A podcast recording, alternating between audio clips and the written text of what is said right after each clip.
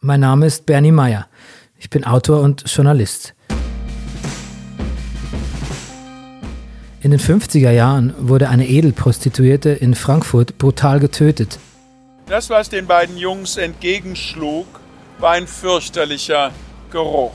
Denn der oder die Mörder hatten in Kenntnis der Wohnung die Fußbodenheizung hochgedreht, sodass der Körper nach drei Tagen in starke Fäulnis übergegangen war.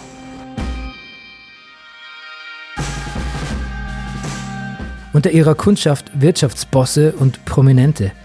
Also das Foto, das ich äh, gesehen habe, äh, äh, betrifft keinen bayerischen Minister. Aber welcher es war, sage ich jetzt nicht. Der Fall wurde ein Medienereignis, aber der Täter wurde nie gefasst. Überlegen Sie mal von sich, also gut, ist jetzt schwierig, aber nehmen wir an, Sie würden einen Aschenbecher nehmen und jemanden auf den Kopf schlagen. Dann machen Sie das, um den zu vernichten. Vielleicht entdecke ich etwas, das all die Jahre übersehen wurde. Vielleicht finde ich eine Spur zum Mörder. Zum Mörder der Nitribit. Darüber gibt es irgendwie gar nichts Belegbares. Das Nein, das sage ich auch nicht, wenn das Ding an ist.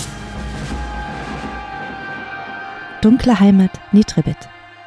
Dem 14. März immer donnerstags. Ein Lautgut.